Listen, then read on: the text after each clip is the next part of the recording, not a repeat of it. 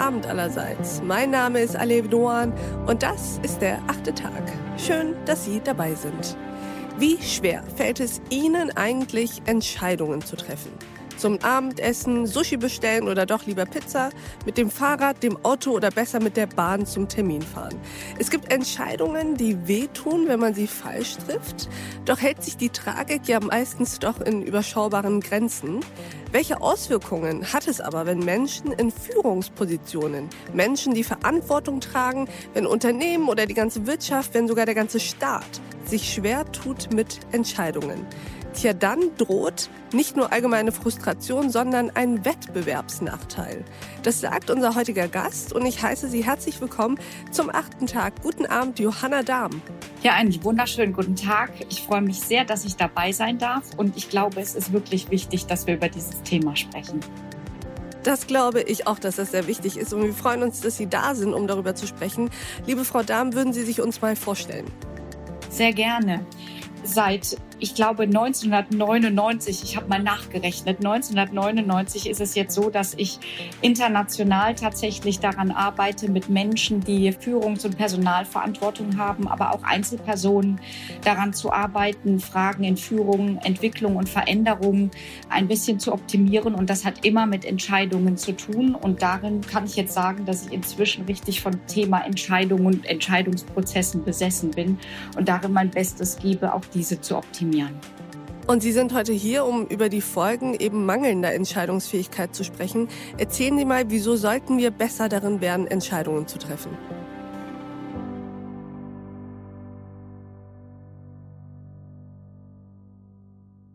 Ja, also Entscheidungen ist es ja so, dass sie sowieso nicht leicht fallen, ob jetzt in der Krise oder auch ganz generell. Und manchmal verlieren wir uns ja da im Abwägen von Handlungsalternativen. Das kennen wir wir erstellen Pro-Kontralisten in komplexen Strategien und haben dann manchmal auch ganz überfordernde Techniken dabei, wenn es um Entscheidungen geht. Und das ist sowohl im Privatleben als auch in komplexen Managementsituationen so. Und dann neigen wir dazu, Entscheidungen eher aufzuschieben, als das übergeordnete Handlungsziel in den Blick zu nehmen. Und jetzt begleite mhm. ich ja, wie gesagt, seit mehr als zwei Jahrzehnten Führungskräfte und auch internationale Teams in solchen Entscheidungsprozessen. Und dazu nutze ich Masterclasses, Masterminds und auch äh, Coaching-Situationen, um Menschen eben auf reale Entscheidungssituationen vorzubereiten. Und allein jetzt seit Januar 2020 habe ich mehr als 2000 Stunden mit Menschen in Entscheidungssituationen verbracht, weit über den Dachraum hinaus. Und da waren Solopreneure und Menschen aus internationalen Firmen, Start-up-Gründer und Menschen aus KMUs. Und die Frage war immer dieselbe. Was soll ich tun? Und wie sieht die beste Entscheidung wirklich aus?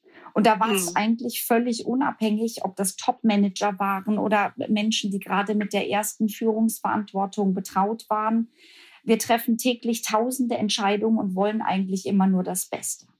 Und wenn ich jetzt sehe, dass sich Menschen bei Problemen immer auf die Lösung stürzen, dann lassen sie sich oft von Kleinigkeiten dann abhalten, wirklich die Entscheidung zu treffen. Und ähm, da schaue ich dann, dass ich mit Menschen immer das übergeordnete Ziel in den Blick nehme, wir die Entscheidung dann nicht von Kleinigkeiten abhängig machen. Hm.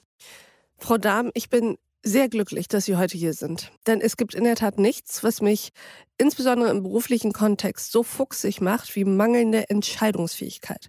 Also mir ist es lieber, wenn Entscheidungen getroffen werden, die sich im Nachhinein als falsch herausstellen, als wenn sich mühevoll um Entscheidungen herumgedrückt wird und es geht keinen Schritt nach vorne und keinen nach hinten. Erklären Sie uns doch mal aus Ihrer Sicht, sollte man im Zweifel lieber eine falsche Entscheidung treffen statt keine? Also ich äh, gebe Ihnen da gerne und spontan das Ja-Wort und kann das auch äh, argumentieren mit einem Experiment, was mal gemacht worden ist. Da hat man zwei Führungskräfte-Teams aufgeteilt und mit einer Aufgabe betreut und hat ihnen gesagt, okay, hier hast du einen 50 Euro Gründerbonus und gründe bitte damit ein neues florierendes Business. Und mhm. setze den Gründerbonus so gut wie möglich ein. Und jetzt raten Sie, was die beiden Teams gemacht haben. Also das eine Team hat sich wirklich den Kopf darüber zerbrochen, wie die 50 Euro eingesetzt werden und hat darüber tatsächlich verschlafen, das Business zu gründen. Die anderen haben sich über die 50 Euro überhaupt gar keine Gedanken gemacht, haben einen Businessplan gebaut, haben den Pitch gemacht bei einer anderen Firma, konnten da hm. äh, gründen und haben heute ein florierendes Business. Also hm. da ist es tatsächlich genauso, wie Sie sagen, lieber eine Entscheidung treffen. Vielleicht ist sie hinterher nicht so gut, weil tatsächlich ja die Aufgabe nicht ganz erfüllt wurde, nämlich setze die 50 Euro ein. Aber hm. dafür steht heute ein florierendes Business da und die anderen sind noch nicht mal zu dem Business gekommen. Und zumal, wenn die Entscheidung sich ja als falsch herausstellt, dann hat man ja A trotzdem etwas gelernt und auf dem Weg dorthin hat man ja wiederum neue Impulse gehabt, neue Menschen kennengelernt und ist zumindest einen Weg gegangen, als eben nur stillzustehen. Ganz genau, ja. Was sind denn nun die Folgen und auch die Folgekosten von mangelnder Entschlussfähigkeit, wenn wir jetzt mal eine Metaebene drüber gehen? Stichwort Wettbewerbsnachteil. Einer meiner größten Handlungsblöcke ist ja das Thema Personalwesen. Und mhm. da lässt sich das auch sehr schön messen. Über 50 Prozent der Personalentscheider liest zum Beispiel die Bewerbungsunterlagen nicht, wenn es zu Stellenbesetzungen kommt. Das bedeutet, die Leute gehen völlig unvorbereitet in die Gespräche hinein. Mhm. Egal, ob sie jetzt sich face-to-face -face treffen oder dieser Tage ja jetzt virtuell über Zoom oder mhm. andere Meetings. Und argumentieren damit, dass sie den Kandidaten gemäß Bauchgefühl eben einstellen oder eben nicht einstellen. Sie geben mhm. auch zu, dass sie aufgrund dieser Entscheidungstaktik eben sehr viele Fehlentscheidungen getroffen haben, die in die Milliardenhöhe gehen. Eine nicht mhm. besetzte Stelle kostet ja je nach Level zwischen 59.000 und 250.000 Euro. Fehlentscheidungen mhm. dann noch mal mehr, weil sie die ja wieder ausschreiben, wieder mit einem Signing-Bonus besetzen müssen, die Rekrutierungskosten dahinter, die administrativen Kosten und so weiter. Allein diese nicht-Vorbereitung hinsichtlich Entscheidungen, die mangelnde, ja, aber auch Freude, Entscheidungen zu treffen und mhm. dann aber auch die Nebensächlichkeit, mit der die Entscheidungen auch begleitet werden, kosten einfach eine Menge Geld. Und genauso sehen wir das ja heute. Nehmen wir einfach nur mal dieses ja inzwischen leidige Thema Corona. Am Anfang haben wir mhm. uns einfach nicht konsequent genug entschieden, haben vor mhm. uns hergeschoben. Inzwischen dauert alles viel zu lange. Und dementsprechend kostet es ja nicht nur ja das Risiko von Menschenleben, sondern mhm. wir haben uns auch verkalkuliert hinsichtlich der Einrichtungsstellen von Testzentren, Impfstoffen und so weiter. Und der Schaden geht in die Milliardenhöhe. Mhm. Die Frage, die ich mir stelle, Frau Dahm, ist, gab es dieses Problem des keine Entscheidungen treffen wollen schon immer. Doch die Umstände haben sich geändert, so dass wir uns es heute aus Ihrer Sicht nicht mehr leisten können? Oder sind wir schlechter darin geworden, Entscheidungen zu treffen? Das ist eine Frage, die ich mir auch gestellt habe für mein Buch, die Entscheidungsmatrix, und habe am mhm. Anfang auch gedacht, na ja, das ist bestimmt so ein Problem in der Multi-Optionsgesellschaft, zu viele Produkte, zu wenig mhm. Entschlusskraft. Aber tatsächlich bin ich auf eine Stelle gestoßen im Mittelalter, und da ist schon von diesem berühmten Sprichwort der Qual der Wahl der Rede. Ich kann es nur im Mittelhochdeutschen nicht so schön ausdrücken, aber tatsächlich gab es wohl schon immer Menschen, und darüber wurde auch schon geschrieben, die sich nicht entscheiden konnten, hm. welche Ländereien sie kaufen wollten. Auf dem Markt kaufen sie bei dem einen oder bei dem anderen Händler. Ja, also der Mensch hatte, sobald er mehrere Optionen hatte, schon mhm. immer Entscheidungsschwierigkeiten. Und heute ist es aber, und das können wir so an den 50er Jahren, 50er, 60er Jahren auch beziffern, sobald mhm. es wirtschaftlich wieder einen Aufschwung gab und damit auch die Waren, das Angebot explodierte einen ungeheuren Entscheidungsnotstand, weil er einfach mhm. zu viel Auswahl hatte. Verstehe ich. Was sind eigentlich die Ursachen dieses Übels? Was sind die Ursachen mangelnder Entscheidungsfreude? Ist es ein psychologisches Problem? Ist es ein kulturelles Problem? Eins, das in den Unternehmenskulturen fußt? Oder würden Sie sagen, gar in der Gesellschaft? so wie Sie es eben historisch ja auch abgeleitet haben, scheint es mir ein menschliches Problem zu sein. Ja, ja, ja, ja, ja, tatsächlich. Also es gibt ja sehr viele Tests und Studien dazu. Jüngst habe ich ja auch noch mal eine gemacht. Und der Punkt ist da ganz einfach. Wir haben zwei, vielleicht drei verschiedene Typen von Entscheidern. Und das ist ganz witzig, weil es zwei, würde ich mal sagen, dominante Typen gibt. Die einen haben tatsächlich ganz große Sorge, überhaupt Optionen zu verpassen. Das sehen wir immer, mhm. wenn es zum Jahresende geht und Ihr Makler, Ihr Versicherungsmakler Sie anschreibt und sagt, ähm, es geht jetzt darum, eine neue Kfz-Versicherung anzupeilen und ein paar Euros zu sparen. Los geht sie. Die Suche nach einer günstigen Autoversicherung. Welcher Anbieter aber ist der günstigste? Vergleichsportale im Internet können helfen. Wer sicher gehen will, dass er ein wirklich gutes Angebot bekommt, der sollte mehrere Online-Portale nutzen, dort die Vergleiche durchführen. Denn es ist häufig so, dass längst nicht alle Gesellschaften in jedem Portal vorhanden sind dann setzen sich die Menschen hin, das können wir zum Beispiel zählen an den Stunden, die dann im Internet auf irgendwelchen Vergleichsportalen verbracht werden, ja. Und dann suchen die Leute Stunden, ja tagelang nach der besten Option, um dann im Folgejahr vielleicht 23 Euro in der Kfz-Versicherung zu sparen. Mhm. Fear of Best Option, ja, also die beste Option zu verpassen. Mhm. Das ist der eine Entscheidungstyp. Oft kommt der überhaupt nicht zum Zug, weil er so viele Rechercheergebnisse hat, dass er am Ende sagt, jetzt weiß ich gar nicht mehr, was ich tun. Jetzt sehe ich den Wald vor lauter Bäumen nicht mehr. Ja, mhm. genau. Ich kenne einen Bekannten, mhm. Der äh, tatsächlich sein Leasingfahrzeug austauschen musste nach zwei Jahren. Und äh, das Auto, was er also hatte und was er jetzt haben wollte mit einer größeren Motorisierung, wurde nicht hergestellt und er verbrachte drei Monate drei Monate damit, jetzt ein neues Fahrzeug zu konfigurieren. Er ist selbstständig und wunderte sich, dass er auf einmal Rückstau hatte in Sachen Buchhaltung, Personalwesen, Mitarbeitergespräche. Und ich fragte ihn dann, wie viele Stunden hast du denn jetzt mit der Konfiguration seines, deines Autos verbracht? Und er sagte, ja, das ist halt nicht so einfach, weil der Mercedes, den ich haben wollte, der wird nicht mehr hergestellt. Jetzt muss ich doch bei Audi und bei Volvo und so weiter gucken, ob ich ein ähnliches Fahrzeug, aber mit der größeren Motorisierung herstelle. Sagte ich, ja, wie wäre es, wenn du dir Angebote machen lässt und das ganze hast? Nein, darum müsse er sich schon selber kümmern. Also diese Fear of Missing Out Best Option, das ist ein Typ. Das andere, das sind die Leute, die wir in Unternehmen sehr viel finden. Das sind die Leute, die FOMO, also Fear of Missing Out. Fear of Missing Out. Kurz FOMO, so nennt man die Angst, etwas zu verpassen. Die Angst, dass deine Freunde ohne dich Spaß haben. Vielleicht sogar mehr Spaß, als wenn du dabei wärst. Die Angst, dass auf einer Party, die du verpasst, der Shit passiert, über den dann alle reden und du nicht mitreden kannst. Das FOMO-Phänomen ist in unserer Generation so präsent geworden, dass es sich einige Psychologen zum Forschungsthema erklärt haben.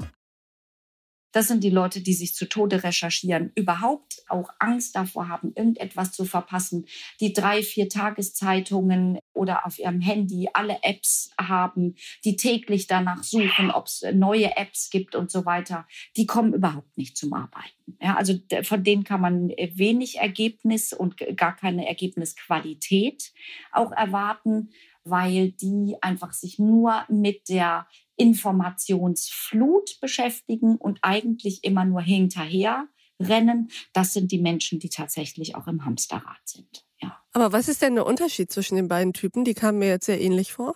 Ja, also die einen sind die Rosinenpicker, Ne? Und die anderen sind mhm. diejenigen, die immer nur gegen die Bugwelle rennen und die wollen dabei sein. Also die FOMOs, die wollen dabei sein, die wollen über alles mitreden können. Und die anderen, mhm. die wollen eigentlich immer nur das Beste. Tatsächlich im Habitus sehr ähnlich. Beide beschäftigen mhm. sich mit der Informationsflut. Die einen, die wollen einfach überall und über jedes Thema mitreden wollen und die anderen wollen immer nur aus der Informationsflut die Rosinen rauspicken. Am Ende des Tages, Sie haben völlig recht, die ähneln sich darin, dass sie beide beide eigentlich wenig Ergebnisse liefern. Doch die gute Nachricht ist ja, Frau Daben, Entscheidungsfähigkeit kann man lernen. Das ist ja auch der heutige konstruktive Impuls in diesem achten Tag. Und jetzt helfen Sie uns, Frau Daben, wie können wir das lernen? Wie können Sie das auch uns beibringen, sodass wir das auch anderen beibringen? Wie können wir besser Entscheidungen treffen? Ja, also ich bin absolut überzeugt davon, dass man es kann. Die beiden Typen, die wir beschrieben haben, werden das allerdings äh, mit Schmerzen tun müssen. Es gibt aber auch ökonomische Entscheider, die da drin sehr gut sind. Und mit denen durfte ich auch zusammenarbeiten. Menschen, die Strategen und strategische Entscheider sind, die machen vor allen Dingen eins die stellen das übergeordnete Ziel, also was will ich wirklich erreichen, was ist jetzt sachdienlich, was muss ich tun, stellen die in den mhm. Vordergrund und überlegen sich dann auch, was könnte schlimmstenfalls passieren. Also wenn ich eine Entscheidung treffe, was könnte schlimmstenfalls passieren und überlegen sich dann nochmal, okay, woran könnte ich scheitern? Was könnte vielleicht auch desaströs enden? Ja, äh, denn es gibt ja viele Firmen oder auch viele, die jetzt mit äh, großen, weitreichenden, auch komplexen Entscheidungen betraut sind, personell, ökonomisch, ökologisch und so weiter. Die müssen natürlich auch voraussehen, dass ihre Entscheidung immer nur die zweitbeste ist. Und die beschäftigen sich dann einfach damit, okay, was könnte schlimmstenfalls passieren und wie könnte ich das Risiko minimieren? Ganz einfach. Mhm. Und manchmal ist es auch so, dass man zwischen der besten und der zweitbesten Option dann auswählen muss, sich entscheiden muss. Und dann hilft manchmal auch nur das Bauchgefühl. Da haben wir ja am Anfang gestartet. Genau, das wollte ich eben fragen. Wie sehr soll und darf man sich eigentlich auf seine Intuition verlassen?